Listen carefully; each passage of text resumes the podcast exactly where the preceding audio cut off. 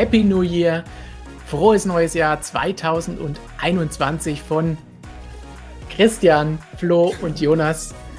Wir freuen uns natürlich wieder mit euch zusammen in die neue Formel 1 Saison zu starten. Traditionell mit unserem großen Ausblick auf das neue Jahr zum Jahresbeginn. Hoffentlich ein besseres Jahr in allen Belangen und jeder Hinsicht, aber vielleicht auch noch ein bisschen spannender in der Formel 1 an der Spitze.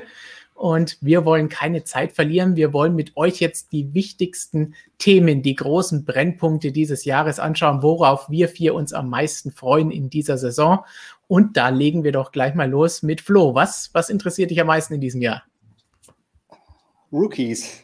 Endlich wieder. Letztes Jahr hatten wir nur äh, Nicolas Latifi. Ich will mir jetzt nicht zu nahe treten, aber der war jetzt nicht so spektakulär.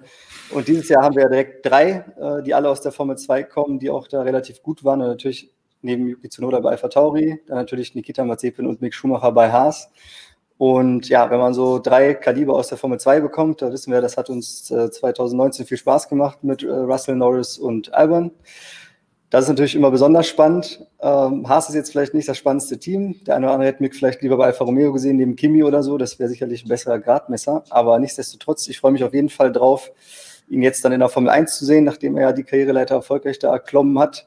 Und äh, ja, man hofft natürlich, dass es dann ihn auch einen Gegner gibt am Ende des Feldes. Wenn jetzt Haas alleine das schlechteste Auto hat und Williams mit dem neuen Budget davonzieht, das könnte natürlich ein bisschen, bisschen schwierig werden, äh, dass man da von ihm viel zu sehen bekommt. Aber wenn es hinten irgendwie im Q1 immer einen Kampf gibt mit den Haas-Autos und Williams und so weiter, hat man auf jeden Fall ein bisschen Spaß auch mit den Rookies da hinten. Da hast du, glaube ich, einen wichtigen Punkt angesprochen, dass wir wirklich darauf achten müssen, hier nicht zu hohe Erwartungen zu haben oder die Fans rangehen. Ja, Mick, der muss jetzt mit dem Namen Schumacher zumindest irgendwie in die Punkte fahren oder so. Das wird halt leider wohl nicht möglich sein, zumindest nicht regelmäßig oder bei jedem Rennen. Christian, du nix schon. Ja, Expectation Management nennt man das Ganze ja auf Neuhochdeutsch.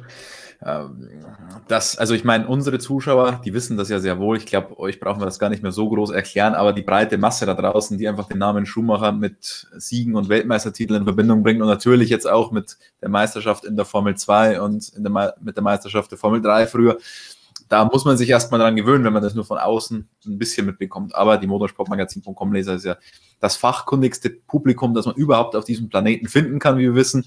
Und deswegen mache ich mir da keine Sorge. Jonas, machst du dir Sorgen beim teaminternen Duell zwischen Mick und Nikita Mazepin? Ihr habt dazu auch ein QA, glaube ich, aufgenommen, das vielleicht schon drauf war oder demnächst kommt. Wer weiß. Ja, ja. Ähm, tatsächlich, ja. Ähm, Sorgen mache ich mir da nicht, aber man darf jetzt den Mazepin da auch nicht verachten. Also Mick wird es jetzt nicht so leicht haben, wie der Russell Moment irgendwie oder letztes Jahr hatte gegen den Latifi. Also man muss sich nur die letzte Formel 2 Saison anschauen. Da war der Mazepin auch bis zum letzten Wochenende ja tatsächlich noch im Meisterschaftsrennen. Also Nasenbohrer ist der auch nicht. Ja, ist schon eine Skandalnudel. Das ist dann die Frage, inwiefern sich der Mazepin da vielleicht selbst sogar ein bisschen ablenkt. Ich bin mir da noch nicht so ganz sicher ähm, wie professionell er das alles so angeht. Und ähm, naja, da denke ich mal, ist Mick auf der Seite auf jeden Fall im Vorteil. Also, aber rein sportlich, was so Pace angeht, ist der Mazepin auf jeden Fall so, dass Mick sich auch ja, bemühen muss. Äh, deshalb kann man sich auf das Duell auch tatsächlich freuen, würde ich sagen. Er muss sich bemühen, aber es ist keine unlösbare Aufgabe, würde ich jetzt mal sagen. So ist es. Sollte es nicht sein. Wenn, wenn dem so ist, dann äh, hat er ein Problem. Dann gibt es vielleicht ein anderes Problem. Als meint man natürlich, der Mick hat jetzt auch schon viele Formel 1-Tests gemacht, mit Ferrari da ein bisschen, dann auch noch den einen Alpha-Test, dann jetzt im Haas. Aber der Marzipin, der ist ihm, was Formel 1-Tests angeht, schon deutlich überlegen. Das darf man auch nicht vergessen. Der hat, wie hat Christian Danner so schön gesagt, den, den Strolli gemacht ähm, und hat sich da auch viele, viele private Tests von den alten Formel 1-Autos gekauft. Äh, ich bin mal gespannt, ob ihm das einen kleinen Vorteil bringt. Das wird dann interessant zu sehen sein, denn ansonsten von offiziellen Testfahrten in aktuellem Material, das ist ja ungefähr ausgeglichen. Mazepin hat da ja auch schon mal für Mercedes mitgetestet bei einem Test, mit jetzt und auch letztes Jahr schon. Aber das ist natürlich nochmal was, wo vielleicht ein bisschen mehr Eingewöhnung am Anfang hilft. Vor allen Dingen, da wir so wenig Testfahrten haben. Vielleicht ist das für alle Rookies, Flo, die du angesprochen hast, nochmal schwieriger dieses Jahr. Ja, gut, Yuki Tsunoda, der hat ja ein bisschen Toro Rosso oder Alpha Tauri, Verzeihung, muss, äh, ja. durfte er fahren zumindest. Äh, hat auch einen relativ schnellen Aufstieg, wie das bei Red Bull üblich ist, hingelegt. Er kam ja aus der äh, Formel 3, ist er nur ein Jahr gefahren, dann ein Jahr Formel 2 und jetzt schon in der Formel 1. Sicherlich bisschen besser vorbereitet, was Formel 1-Tests angeht, als so ein Alexander Albon. Der kam ja mit null Formel 1-Kilometern damals zum Wintertest in Barcelona. Und äh, Yuki Tsunoda hatte zumindest den Superlizenz-Test in Imola gemacht, den Young Driver-Test in Abu Dhabi. Also der hat sich zumindest schon mal so ein bisschen die Hörner im Formel 1-Auto abgestoßen. Du hast jetzt gesagt, du freust dich auf die Rookies, vor allen Dingen natürlich auf Mick, wieder den Namen Schumacher in der Formel 1 Floor. Womit wärst du denn zufrieden? Was würdest du sagen am Ende des Jahres? Da gebe ich dem Mick jetzt eine gute Note für seine erste Rookie-Saison in der Formel 1. Eigentlich musst du nur Mazepin relativ, doch relativ deutlich schlagen, wenn er sich da etablieren will. Das reicht erstmal, wenn du Teamkollegen deutlich schlägst, also wenn das keine knappe Kiste wird, sondern wenn du so, so im Griff hast, dass man sagen kann, okay, da gab's jetzt, gibt es jetzt keinen Zweifel dran, dass der andere irgendwie nur durch Pech hinter dir gelandet ist oder so, dann hast du schon mal die erste Sache richtig gemacht und wenn irgendwie mit Glück oder einem richtig guten Wochenende irgendwie ein Punkt rausspringt, dann hat er eigentlich alles getan. Das heißt, er muss nicht unbedingt den Russell machen. Den machen auch die wenigsten. Den macht eigentlich nur, eigentlich nur Alonso. Alonso, interessantes Thema. Vielleicht kommen wir da im Laufe dieser Sendung ja auch nochmal drauf zu sprechen. Wer weiß das so genau. Aber für den, für den Anfang bleiben wir doch vielleicht mal bei den deutschsprachigen Fahrern, die, natürlich auch euch zu Hause mit am meisten interessieren. Bevor wir dazu kommen, aber du hast eben schon mal hochgehalten, kurzer Hinweis. In unserer aktuellen Ausgabe des Motorsport-Magazins gibt es auch einen schönen, spannenden Text zu Mick Schumacher und auch allen möglichen Änderungen, die es in diesem Jahr gibt und natürlich auch einer Geschichte mit den heißesten Top-Themen und Brennpunkten, die wir dieses Jahr erwarten. Noch mehr, als wir jetzt heute hier besprechen. Das heißt, einfach den Link zur Bestellung unter diesem Video anklicken. Falls ihr es nicht ohnehin schon habt, dann kommt es direkt zu euch nach Hause. Ist eigentlich ein guter Neujahrsvorsatz, oder? Ähm, mehr Motorsportmagazin lesen und das Abo gleich abzuschließen. Am also könnt ihr jetzt eure Neujahrsvorsätze gleich wahr machen. Richtig, Neujahrsvorsätze, Motorsportmagazin in jeder Hinsicht lesen, also die Webseite, die App und das Printmagazin. Und dabei das Video schauen. Das ist eigentlich der ultimative Marathon für uns, oder? Definitiv. Der MSM4-Kampf. Macht einfach mit und schickt uns eure Bilder bei Instagram. Aber Stefan, worauf freust du dich jetzt? Worauf ich mich freue, gerade eben hast, haben wir schon angesprochen, deutscher Fahrer. Wir haben noch einen zweiten Fahrer, nämlich Sebastian Vettel. Der bekommt quasi einen Neuanfang, nachdem es bei Ferrari ja nicht mehr ganz so glorreich zu Ende gegangen ist im vergangenen Jahr.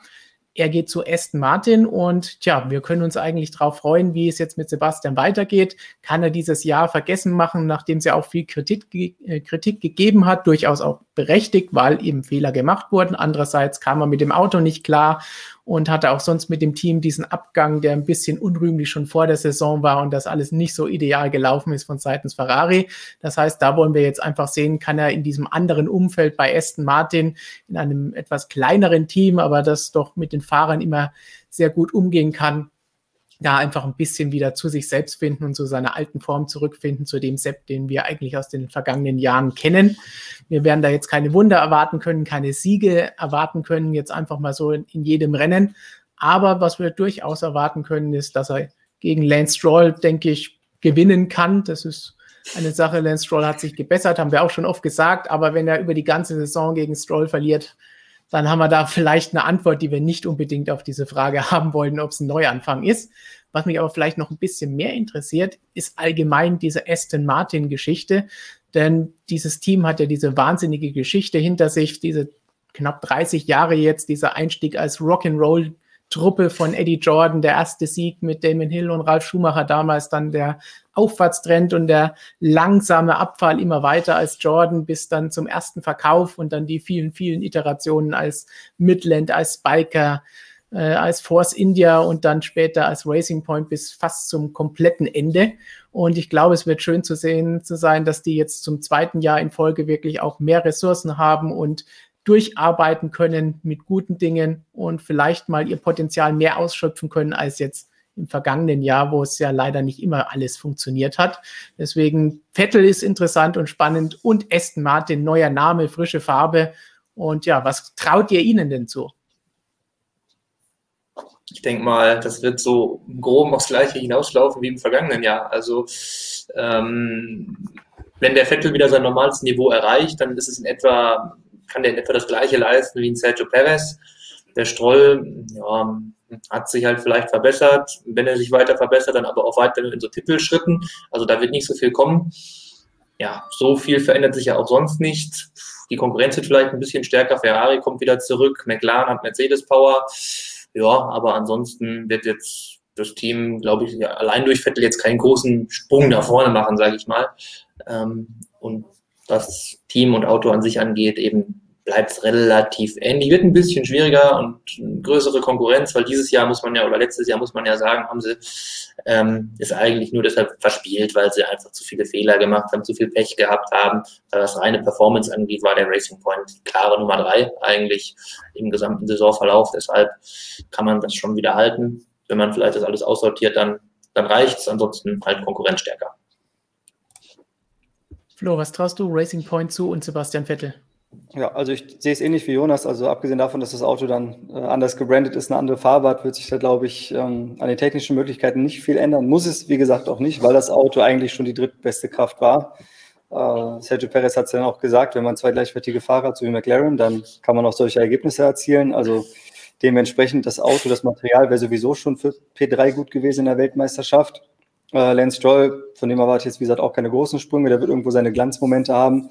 Aber die Konstanz über eine ganze Saison hat er in seiner Formel 1-Karriere bisher nie gezeigt. Das wird also ein bisschen, ähm, ja, frag, wieder das Fragezeichen, ob er das dann diesmal zusammenbringt. Und Sebastian Vettel, da weiß man eigentlich, dass der mehr kann als das, was man bei Ferrari zuletzt gesehen hat. Wenn der mental wieder ähm, am richtigen Ort ist, wenn der motiviert ist, wenn der einen Antrieb hat, alles zu geben und sein Potenzial so abzurufen, wie er es früher mal gemacht hat, da wird der Lance Stroll sehr, sehr deutlich im Griff haben und äh, mit dem Auto auch sicherlich der eine oder andere Achtungserfolg einfahren. Aber das ist ihm auch zu wünschen, dass er dann, wie soll ich sagen, die Liebe zum Sport so ein bisschen wieder, wieder entdeckt und dementsprechend auch performt. Weil wenn er das nicht schafft, dann äh, sieht es übel aus. Christian, du bist ja hier unser Technikfuchs, deswegen stellen wir dir die Frage ein bisschen anders. Hat denn Racing Point slash Aston Martin die Ressourcen, um für 2021 weiterzuentwickeln, um nächstes Jahr über die Saison hinweg gut zu sein? Und für 2022 das komplett neue Reglement in Angriff zu nehmen. Ja, ich glaube, für 2021 wird keiner mehr Bäume ausreißen bei den Ressourcen. Also meiner Meinung nach musst du 2021 schauen, dass du wirklich gut reinstartest und dann alles auf 2022 legen, weil der Umbruch ist da so groß und alles, was du dann noch in das laufende Jahr investierst, verlierst du für das nächste Jahr.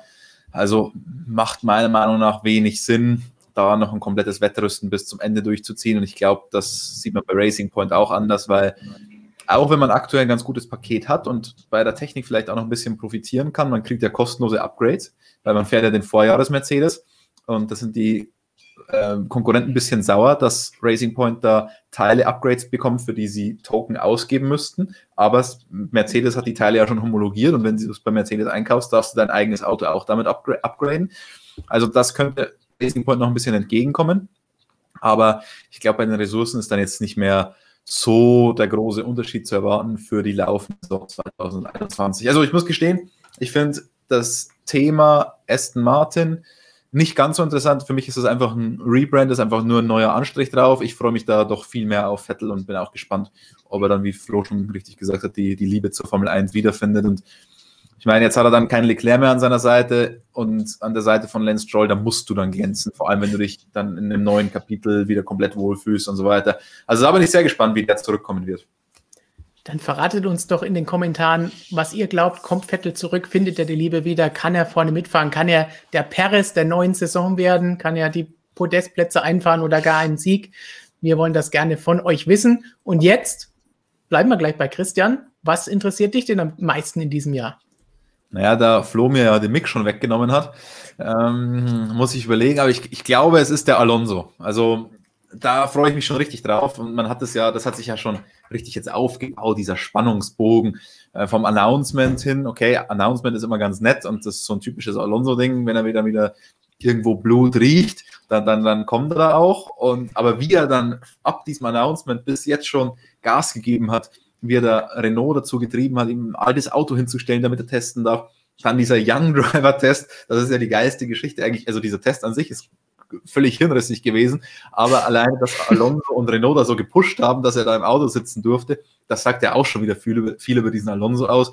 Dass er dann noch die Bestzeit gefahren ist, und diese, okay, Bestzeiten bei Tests muss man immer mit Vorsicht genießen, aber die Zeit war ja richtig gut, auch wenn man das vergleicht mit der Qualifying-Zeit von Renault vom Wochenende. Natürlich sind auch die Bedingungen immer ein bisschen anders und so weiter, aber trotzdem, es ist ein Statement und es ist einfach ein Alonso, weil du weißt, der Alonso, der will da diese scheiß Bestzeit haben. Das geht ihm nicht so, dass er sich da ein bisschen einschießt und so, sondern nein, der will unbedingt diese verdammte Bestzeit haben, dass wenn der Alonso das erste Mal wieder zurück ist in diesem Renault dann, dass da Alonso oben steht auf der Eins.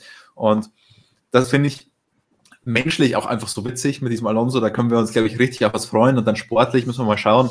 Da hat er jetzt natürlich dann auch mal wieder ein Auto in der Hand, mit dem er möglicherweise aufs Podium fahren kann. Und das hat er ja schon wirklich sehr, sehr, sehr lange nicht mehr.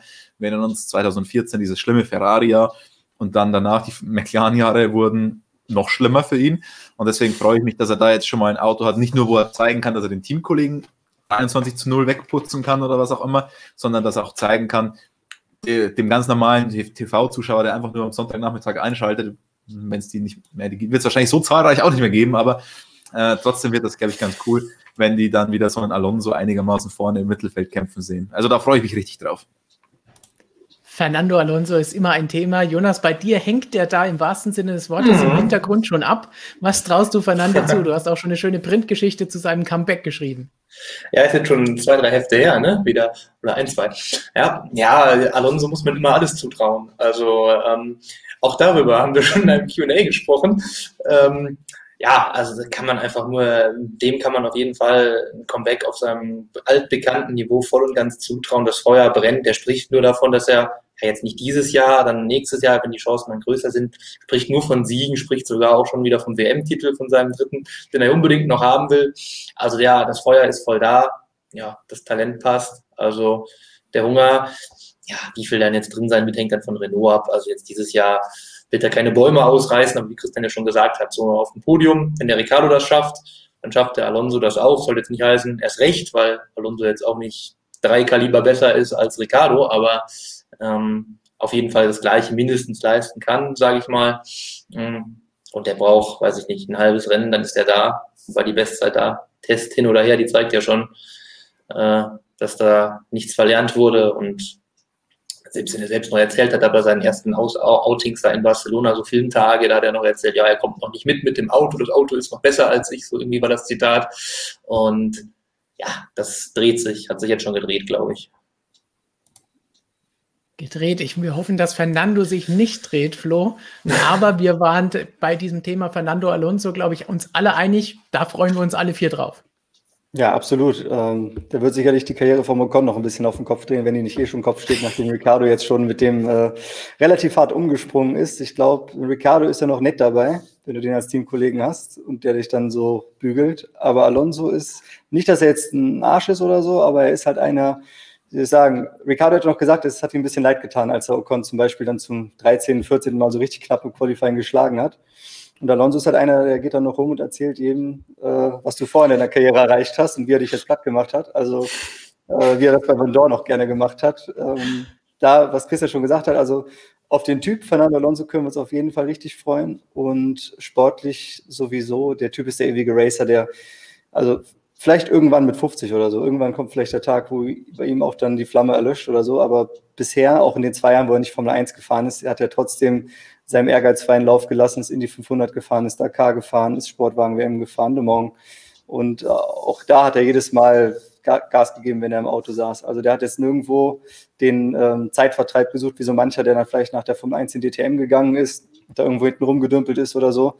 Der Alonso hat in den zwei Jahren immer alles gegeben, ist immer am Ball geblieben. Von daher dieses Mindset auf dem hohen Niveau zu fahren und sich auch diese Herausforderung Formel 1 wieder zu stellen, das hat er, glaube ich, nie verloren. Und wir werden den auch äh, in einem ganz interessanten Gefilde eigentlich sehen. Wie Christian jetzt schon sagt, der Renault natürlich deutlich besser als alles, was er bei McLaren gehabt hat. Und auch da hat er uns manchmal schon beeindruckt zum Schluss noch. Und wenn er jetzt mit dem Renault fährt, der im besten Fall nochmal podestfähig ist, und du hast um ihn herum, hast du einen Sebastian Vettel im Aston Martin, du hast einen Ricardo und einen Norris im McLaren, du hast äh, ähm, die Ferrari, die ja jetzt auch da hinten zum Verfolgerfeld gehören mit Leclerc und Sainz. Also das ist schon äh, eine ganz interessante Konstellation, wo der Alonso da dann auch auftaucht. Das wird auf jeden Fall spannend und ein interessantes Stichpunkt hast du da geliefert. Ferrari. Jonas, ist das vielleicht was, auf das du dich freuen könntest? Ja, schon, durchaus gut erkannt. ähm, Ferrari darf nicht fehlen in so einer Runde, ne? Einfach, also da kann man sich nur drauf freuen. Aber ich finde, dieses Jahr kann man sich umso mehr darauf freuen. Einmal aus zwei Gründen. Erstmal ein neues Teamduell. Carlos Sainz, auch wenn er jetzt in seinen McLaren-Jahren immer hoch gejubelt wurde, auch zu Recht. Aber irgendwie haftet dem ja immer noch so ein bisschen das, das Image des Unterschätzten an.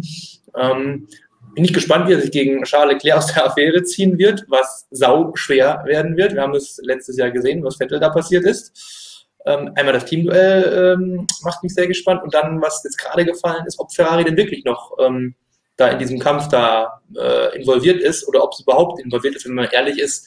Letztes Jahr äh, mit Racing Point, Renault und äh, McLaren hatten die jetzt dann so viel meistens dann doch nicht zu tun. Hin und wieder mal Leclerc, der da mal vorne reingefahren ist.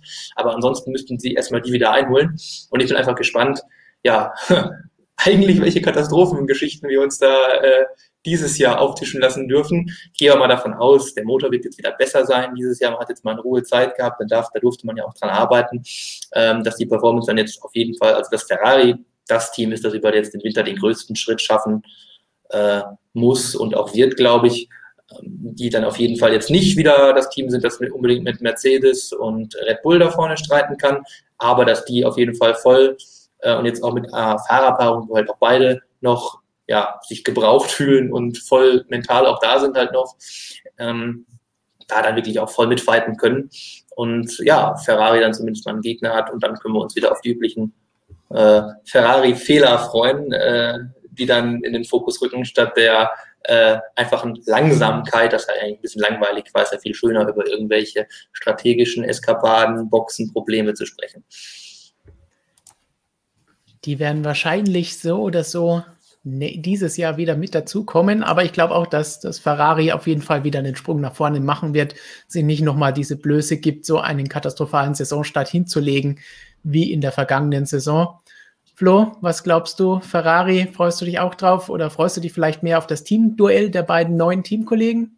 Ja, ich bin vor allem gespannt, was das Team jetzt dann äh, reißt ne, nach dem Krisenjahr. Ich meine, das war ja wirklich für Ferrari nicht nur eine kleine Bauchlandung, sondern eine richtige, die sie da hingelegt haben 2020.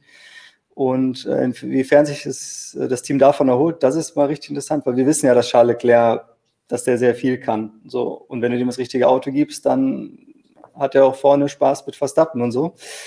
Und ähm, ja, ich meine, so ein großer Sprung, um die Top-Teams da vorne einzuholen, ist eher unwahrscheinlich. Aber wie Jonas schon gesagt hat, Ferrari war ja oft auch, also die waren ja eigentlich, wenn dann überhaupt im Qualifying auf dem Niveau von Racing Point und Co. Und im Rennen sitzt er ja oft, oft zurückgefahren, obwohl er weit vorne gestartet ist.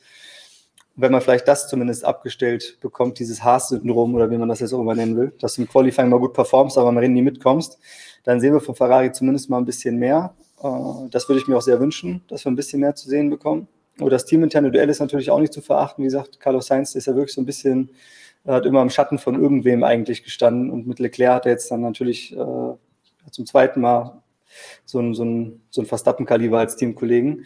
Und da bin ich mal gespannt, wie der sich äh, in der neuen Umgebung auch zurechtfindet. Bei McLaren ist er ja eine sehr, es war eigentlich sein Rettungsanker in der Formel 1. Eigentlich war Sainz ja mehr oder weniger nach dem erfolglosen Renault-Gastspiel so ein bisschen ja, eigentlich außen vor und ist dann bei McLaren richtig aufgeblüht, hat es wahrscheinlich auch der Atmosphäre im Team dazu verdanken. Bei Ferrari herrscht natürlich eine andere Atmosphäre und da bin ich auch mal gespannt, erstmal mit so einem dominanten Teamkollegen und dann halt äh, mit dem Druck, der da herrscht, ob der da klarkommt. Christian, Druck unter Teamkollegen, glaubst du, Sainz kann Leclerc als Platzhirsch dort einheizen? Nee, also einheizen nicht. Also ich hoffe für ihn, dass er dann nicht so abfällt wie Sebastian Vettel in der vergangenen Saison. Aber einheizen, glaube ich, kann ein Carlos Sainz einem Charles Leclerc nicht. Also der, der Sainz ist kein schlechter, bitte überhaupt nicht falsch verstehen, aber der Leclerc ist halt einfach dieses extra Quäntchen. Das ist einfach Weltmeisterpotenzial und das sehe ich bei Sainz noch nicht so. Oder was heißt noch nicht so? Das sehe ich bei Sainz nicht so. Der ist gut, aber hat kein Weltmeisterpotenzial und wenn der Leclerc sich einigermaßen beieinander hat, wenn der nicht wieder so Fehler macht wie Turn 1 und das hat er auch leider ein bisschen zu oft noch gezeigt im vergangenen Jahr, aber wenn er das ablegen kann, dann ist er nicht zu schlagen. Gehen wir einfach mal die Runde rum. Was trauen wir Ferrari zu? Welche Platzierung in der Konstrukteurs-WM am Ende? Ich fange einfach mal an. Ich glaube, sie können es schaffen. Ich sage drei. Jonas, du hattest schon irgendwas hochgezeigt? Ja, ich habe schon mich auf die ja. vier festgelegt. Auch eine Verbesserung. Ich meine, fast alle sind eine Verbesserung. Ja. ja. Vier. Und ich glaube, ich habe ja irgendwann schon mal gesagt, ähm, wo Ferrari landen wird. Ich weiß nicht mehr genau, was ich da gesagt habe. Ich glaube, es war die drei und deswegen bleibe ich da auch dabei. Okay, dann haben wir oben zweimal die drei, unten zweimal die vier. Wie wir uns kennen, liegen wir alle falsch. Sie werden Weltmeister, wissen wir alle. Bestimmt. Jetzt, jetzt, jetzt, lehnen wir uns richtig weit aus dem Fenster, verraten uns in den Kommentaren, was ihr von unseren Tipps haltet und was ihr Ferrari zutraut. Das wird natürlich noch spannender. So, zum Abschluss noch ein Blick bisschen über den Tellerrand hinaus. Das waren jetzt unsere vier Themen. Mick Schumacher, Sebastian Vettel, Fernando Alonso und Ferrari. Worauf können wir uns dieses Jahr noch freuen? So ganz kurz und knapp. Christian, du hast bestimmt irgendwas mit Regeln. Naja, es ist nur ein Zwischenjahr, also ein Übergangsjahr. Da ändert sich ja nicht die Welt, regeltechnisch. Ähm, die technischen Regeländerungen, die wir haben, sind jetzt nicht überwältigend, sind halt einfach nur da, um ein bisschen Downforce zu reduzieren. Ich bin gespannt, ob die einen Einfluss haben auf das Kräfteverhältnis, weil manche sagen, die Änderungen, die man da vorgenommen hat, die treffen die ein oder andere Fahrzeugphilosophie ein bisschen härter. Da bin ich gespannt, ob man das sehen wird. Und sonst regeltechnisch eigentlich, eigentlich blickt da alles schon auf 2022. Aber wir haben natürlich trotzdem die Regeln äh, ausführlich beleuchtet in einem extra Video für die Freaks unter euch. Die können sich da wirklich jede einzelne äh, Kleinigkeit für die Regeln 2021 anschauen. Und wer da noch immer nicht genug hat, der kann sie auch nochmal durchlesen in unserer aktuellen Ausgabe. Und dann stehle ich dir noch ein bisschen was über Regeln und sage, wir können uns auf jeden Fall auf 2022 freuen, denn das ist auch jetzt ab heute in diesem neuen Jahr schon das große Thema in dieser Saison, weil alle natürlich auf das neue Reglement schauen. Seit dem 1.1. jetzt alle auch daran aktiv arbeiten dürfen, um diese Regeln umzusetzen. Das heißt, da werden die Teams sich darauf konzentrieren, diese Ressourcen reinstecken und dann irgendwann während der Saison dann auch spätestens sagen, es geht nur noch in die neue Saison. Vielleicht bekommen wir dadurch auch ein bisschen ein anderes Kräfteverhältnis einmal ein bisschen während der Saison. Jonas, wovor freust du dich sonst noch? Fällt dir noch irgendwas anderes ein? Ähm, ich freue mich ganz einfach auf ein richtig gutes Jahr für uns, weil die ganzen RTL-Zuschauer sich was Neues suchen müssen und natürlich alle den Live-Ticker von motorsportmagazin.com sich gönnen werden und die App. Ähm, hoffe ich mal. ja, ähm, ansonsten auf abgeschnittene Unterböden natürlich, äh, um nochmal auf die Regeln zu kommen. Richtig geil. Na, okay, Spaß beiseite. Ähm, ja. Man muss dazu wissen, Jonas hat Schmuddelheftchen zu Hause, in denen einfach nur abgeschnittene Unterböden sind. Ja, genau. Und du hast die Fräse, also, er hat die Unterböden. Dieses Magazin quasi. ja. Nee, ich freue mich äh, äh, Video. Im nächsten Heft könnten wir ein paar Technikzeichnungen haben mit Unterböden. Ich wackel. Man munkelt das. Man munkelt das. Ich freue mich einfach auf relativ viele geile Teamduelle schon. So, also ist schon einiges Gutes dabei, auch bei McLaren mit, mit Norris und Ricardo ist ganz cool. Ähm, ja, Mercedes vielleicht jetzt nicht so, aber auch die, die Haas-Geschichte, da ist schon wieder viel dabei, wo man sich freuen kann. Red Bull sowieso immer. Ähm, ja, das ist einfach noch so ein Punkt. Teamduelle finde ich immer faszinierend. Gibt es noch irgendwas, worauf wir uns freuen können? Flo, hast du noch was zum Reinwerfen oder irgendjemand? Verstappen-Heimspiel haben wir ja letztes Jahr nicht bekommen. Und äh, ach, ich glaube, ich würde mich darauf freuen, wenn wir einfach mal wieder ein normales Wochenende Fahrer, Menschen ohne Masken, bitte in der PK und auf dem Podium, bitte ohne Maske und äh, vielleicht auch Fans und dann, ja, ich meine, die Abwechslung war gar nicht mal so schlecht in der, in der Corona-Saison, muss man ja sagen. Wir hatten ein paar schöne Rennstrecken, aber natürlich haben wir noch ein paar schöne Mehrrennstrecken dann, wie zum Beispiel Sandford und da würde ich mir wünschen, dass wir ein paar schöne Rennen sehen in einer schönen normalen Welt. Ja. Wir hoffen, dass es dieses Jahr irgendwann, wenn vielleicht noch nicht gleich zum Anfang, irgendwann der Fall sein wird, damit wir auch wieder ein paar von den anderen Strecken sehen. Das war schön, die ganzen Europastrecken zu sehen letztes Jahr, aber irgendwo so ein bisschen dort die ein oder andere Überseestrecke mal ein bisschen Suzuka oder irgendwas anderes zu sehen, das, das fehlt dann irgendwann schon, wenn man 17 solche Rennen hatte. Vor allen Dingen einige doppelt auf einigen Strecken. Worauf ihr euch auf jeden Fall freuen könnt, sind noch mehr Videos, noch mehr Artikel in unserer App, auf unserer Webseite, in unserem Heft, hier auf dem YouTube-Kanal, Podcasts, alles, was ihr euch nur vorstellen könnt, findet ihr natürlich auch 2021 bei motorsportmagazin.com.